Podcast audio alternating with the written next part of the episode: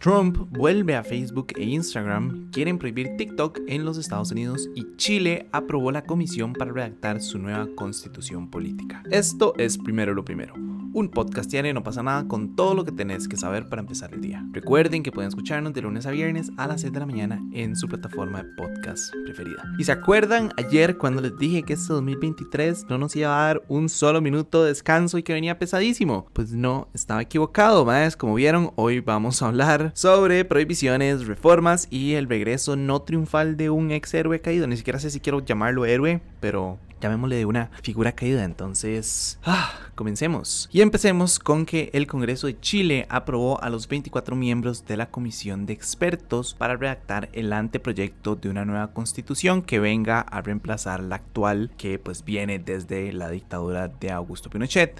12 eh, de estos 24 miembros fueron aprobados con 41 votos a favor, 3 en contra y una abstención y los restantes 12 fueron electos por la Cámara de Diputados. Todos y cada uno de ellos han sido designados por el Congreso. A ver, la tarea de ellos es que van a tener que redactar el anteproyecto y presentar su propuesta el próximo 6 de marzo. Ese borrador que ellos van a presentar va a ser la base que va a usar el Consejo Constitucional para presentar el texto final el 7 de mayo, ¿verdad? Entonces eso significa que el Consejo Constitucional tiene dos meses para redactar la nueva constitución. Esta comisión de expertos lo que va a hacer es redactar el texto como la base, ¿verdad?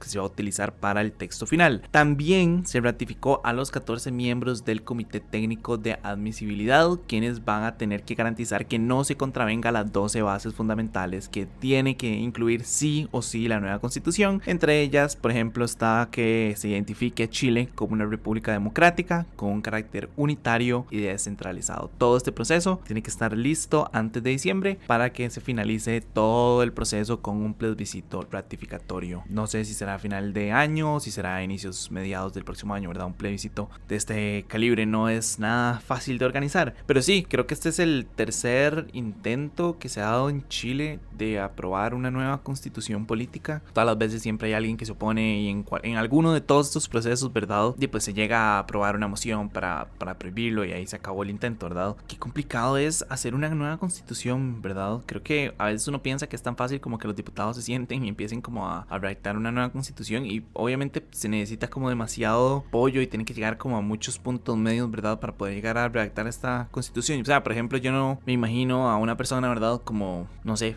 Fabricio Alvarado, ¿verdad? Hablando con un mae como Ariel Robles del Frente Amplio, ¿verdad? Y como llegando a puntos medios sobre temas como ideología de género y un montón de cosas más, ¿verdad? O matrimonio igualitario. O sea, yo sé que obviamente habrían bancadas que se pondrían en contra de, de, ese tipo de temas. Entonces, hacer una constitución es súper complicado, ¿verdad? Y creo que por eso es tan importante que lo haga como un grupo de terceros independientes como lo están haciendo ahorita en Chile, ¿verdad? Que son como diferentes fases, diferentes grupos que van a ir uno a uno como viendo todo este tipo de temas y entonces el grupo 1 se lo pasa al grupo 2, el grupo 2 redacta, el grupo 2 se lo pasa al grupo 3, que son los que van a tener que revisar, ¿verdad? O sea, no es tan fácil como que nada más sea una sola unidad, ¿verdad? Que empiece como a, a redactar, a, a, probar y a cambiar, etcétera, etcétera. Pero sí, de hecho, más curiosamente, esta semana, inicio de semana, estamos en la oficina hablando sobre, sobre justamente este tema, ¿verdad? Como qué interesante sería que Costa Rica finalmente aprobara una nueva constitución política. Nuestra constitución es extremadamente desactualizada en muchos temas. Y yo sé que obviamente a lo largo de los años se han ido haciendo ratificaciones a la constitución y se han ido haciendo cambios como pequeños, eh, se han ido alterando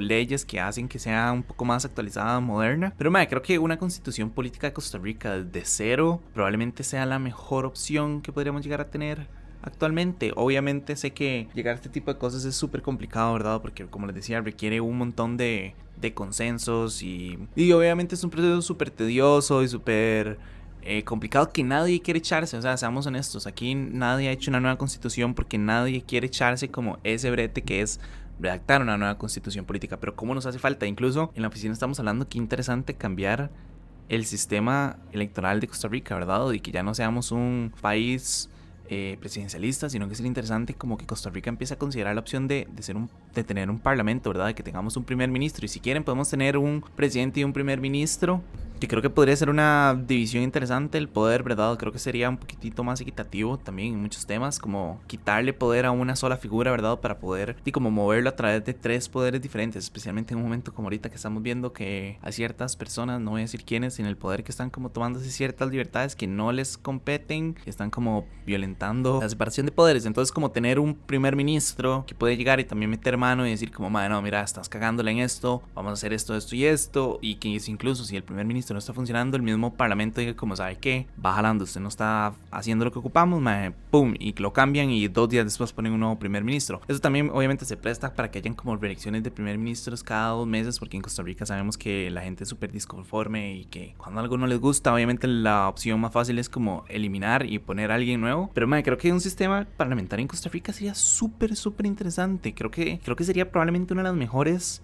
Creo que en Costa Rica la gente en realidad nunca le ha dado mucha importancia al tema de la asamblea, ¿verdad? La gente es como, voy a votar por esta persona. O sea, en, realidad en Costa Rica la gente ya no vota por partido, la gente vota por figuras. Ya lo vimos, ¿verdad? Eh, Rodrigo Chávez viene de un partido que salió de la nada como un fénix, surgió de las cenizas, ¿verdad? Y en realidad votaron por Rodrigo Chávez y por Pilar Cisneros. Punto. El tema de los, de, la, de los diputados ha quedado como en un segundo plano, casi peor que el de las, el de las elecciones de alcaldes, ¿verdad? Entonces me creo que sería interesante hacer eso, ¿verdad? Y la gente es como, no voy a quebrar el voto porque eso significa menos poder para mi presidente, ¿verdad? Entonces la gente ni siquiera se preocupa a quiénes están llevando a la asamblea y por eso es que más de una vez hemos tenido una persona que no tiene las capacidades para estar dentro de una asamblea. Pero bueno, el segundo tema, y aprovechando que ya estamos hablando de proyectos, es que dos legisladores republicanos presentaron un proyecto de ley que busca prohibir TikTok en dispositivos en Estados Unidos. Según dijeron, la la aplicación es una amenaza a la seguridad nacional. Incluso agarraron Twitter, obviamente,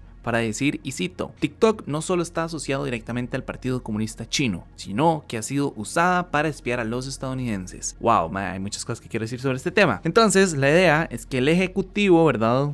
el gobierno, en este caso Joe Biden, bloquee y prohibía las transacciones por parte de entidades o personas estadounidenses con la empresa matriz de TikTok, ByteDance. Y no solo eso, también se le está pidiendo al director de Inteligencia Nacional entregar un reporte al Congreso sobre las actividades que los legisladores consideran son una amenaza nacional por parte de TikTok, incluyendo presuntamente permitir el acceso del gobierno chino a los datos de los estadounidenses. Más hasta ahora me da demasiada risa. Ahora, y no y aquí quiero dejarlo súper claro, no es que sea imposible que se llegara a aprobar esta ley. En realidad, desde el pasado diciembre, si no me equivoco, ya el Congreso había aprobado una ley para prohibir el uso de TikTok en dispositivos oficiales del gobierno federal. Incluso hay ciertos estados, Texas, Alabama, Tennessee, imagínense de verdad de dónde vienen esos, eh, que ya lo han hecho a nivel estatal y también hay otros este, estados como Indiana que ha presentado demandas contra ByteDance por supuestamente permitirle espionaje chino. Y lo que más risa me da este tema es la ingenuidad de estas personas, ¿verdad? Como TikTok es malo porque es de China, pero Facebook y Instagram y Twitter, ¿verdad? Que, que nos roban todos los datos son buenos porque son de Estados Unidos. Y es como, me a Google, ¿verdad? Uno sí le permite hacer lo que le ronque la gana con los datos de uno y Facebook lo llevan a corte y todo el mundo lo defiende y dicen como, no, Facebook no nos roba nuestros datos. A pesar de que cuando antes, no se acuerdan, cuando uno podía como, hay ciertas páginas que le piden a uno permisos de Facebook, no sé si alguna vez se tomaron la libertad como de, como sentarse a leer qué dicen esos permisos que uno le estaba concediendo a Facebook y entre esos estaba así como acceso a su correo, acceso a su información privada, acceso a utilizar su cuenta para escribir este, en su muro y un montón de varas más y todo el mundo es como, ah, sí, le voy a dar acceso. O el, clásico de todos los clásicos, ¿verdad? Todo el mundo es como, China nos está espiando por TikTok, Rusia también nos está espiando. Y es como, pero voy a meterme a eh, BuzzFeed y voy a darle todos los permisos del mundo porque quiero saber qué tipo de cupcake soy. Entonces, como más, ah, Dios mío, la gente a veces es tan estúpida, ¿verdad? Obviamente todas las empresas recopilan datos. No seamos ilusos, todas las empresas utilizan sus datos para vender eh, no solo anuncios personalizados para uno, sino también esas barras se las llevan, se las dan a los gobiernos. Es obvio, suceden todos y cada uno de los países. Entonces me da demasiada risa como que en Estados Unidos todo el mundo levante las banderas de red flags, ¿verdad? Porque es una aplicación china, pero después tenemos a Meta y tenemos a Facebook y tenemos a Instagram y tenemos Twitter y tenemos fucking BuzzFeed y todo este montón de aplicaciones más, ¿verdad? Que también le piden a uno permisos de datos y uno obviamente los acepta acepta porque nadie nunca en la historia de la humanidad ha leído esas 200 páginas del, del agreement de usuario, ¿verdad? Y nadie levanta un solo dedo. Entonces, es, eso es como lo que me da risa. Como por ser chino es malo, pero como es estadounidense está bien que Meta se lleve todos mis datos. y ni siquiera me quiero imaginar a qué datos tiene acceso como Truth Social, ¿verdad? Que es como la aplicación de Donald Trump. me encantaría como algún día sentarme a leer ese, ese agreement de usuario y ver como qué datos pide, porque estoy seguro. O sea, a mí nadie me puede cuentear, pero estoy seguro de que esa aplicación también recopila un montón de datos, y, obviamente Donald Trump lo lee, o sea, este más está desesperado por llegar al gobierno, ¿verdad? entonces, obviamente cualquier tipo de información que le permita saber hacia dónde está moviéndose como su público meta, eh, obviamente y pues la va a utilizar. Entonces, nada, me da demasiada risa como que Estados Unidos ahora sí se ponga ahí de uñas y diga como, no, es que es chino, entonces mejor no. Pero con todo el resto de aplicaciones estadounidenses o que no son estadounidenses, cualquier parte del mundo que sí se lleve datos, son como, tome, aquí está toda mi información, tome mi cuenta al banco, nada más dígame qué tipo de papa soy, ¿verdad? Entonces me... Ah, no sé. Me da risa estos republicanos. Para cerrar y hablando del rey de Roma, resulta que Meta tomó la decisión de restablecerle las cuentas de Facebook y de Instagram a Donald Trump. Mira, ¿quién hubiera dicho? ¡Wow! Ellos emitieron un comunicado en el que explican que se suspendieron las cuentas de Trump hace dos años por, y cito, circunstancias externas y altamente inusuales. Obviamente estaban haciendo referencia a lo que había sucedido, ¿verdad? Con el asalto del Capitolio y cómo supuestamente él había incitado, bueno, supuestamente no, cómo incitó a las personas a través de Facebook y esta mierda de QAnon y toda esta vara, ¿verdad? Para llegar a hacer el asalto al Capitolio. Entonces dijeron que fue por eso que se le habían suspendido las cuentas, pero que ahora están en un momento que hay muchísima más tranquilidad y que ya no hay tantos riesgos como de generar algún tipo de, situación como esta. Que básicamente lo que dijeron es como ya las aguas se calmaron, entonces le vamos a restablecer las cuentas. Incluso, y esto es una hora que me chocó muchísimo, Nick Clegg, que es el responsable de asuntos internacionales de Meta, salió a decir que, y cito, el público tiene que poder oír lo que los políticos dicen para poder tomar decisiones. Entonces, básicamente le restablecieron las cuentas a Trump de Facebook y Instagram para que la gente sepa qué es lo que dicen los políticos para poder tomar una decisión. Si eso no es una decisión ejecutiva que se tomó, ¿verdad? Por un tema político, no sé qué puta sea, ¿verdad? No sé, si, si, si, se entiende lo que quiere decir, como me parece curioso, ¿verdad? Que ahora Meta esté restableciendo las cuentas porque es importante que la gente sepa lo que quiere decir Donald Trump. Si ahí no hay insinuaciones políticas y fuerzas como de fondo que estén manejando hilos, no tengo la menor idea que sea, ¿verdad? Porque para mí no tiene ningún sentido que una persona que incitó una insurrección de la nada digan como, hey, ¿sabes qué, mae?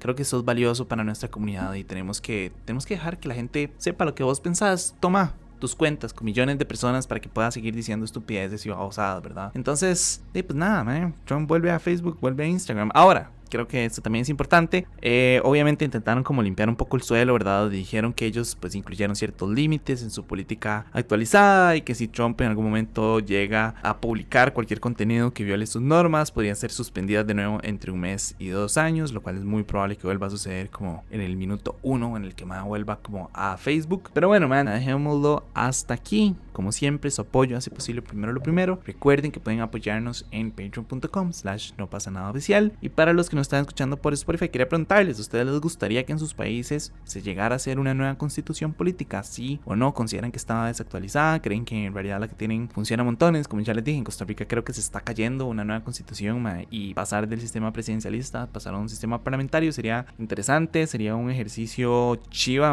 creo que podría llegar a ser como un ejercicio súper positivo para Costa Rica pero, pero no sé, me quiero saber ustedes qué opinan, si les gustaría ver una nueva constitución en sus países. De nuevo, muchísimas gracias, feliz viernes. Siempre se me olvida que es viernes. Eh, feliz viernes, espero que lo pasen super tuanis este fin de semana, espero que logren descansar, espero que, espero que no sigan pasando eventos históricos catastróficos que tenga que contarles el lunes o el martes o a lo largo de la semana. Entonces nada, disfruten el fin de semana, espero que logren descansar, que recobren energías. Este mes está pasando demasiado rápido, este año en general está pasando demasiado rápido, ya estamos 27 de enero, ya casi es mi cumpleaños y toda la hora, entonces eh, sí, me está pasando muy rápido, entonces nada. Aprovechen el tiempo, descansen y me escuchan el lunes. Chao.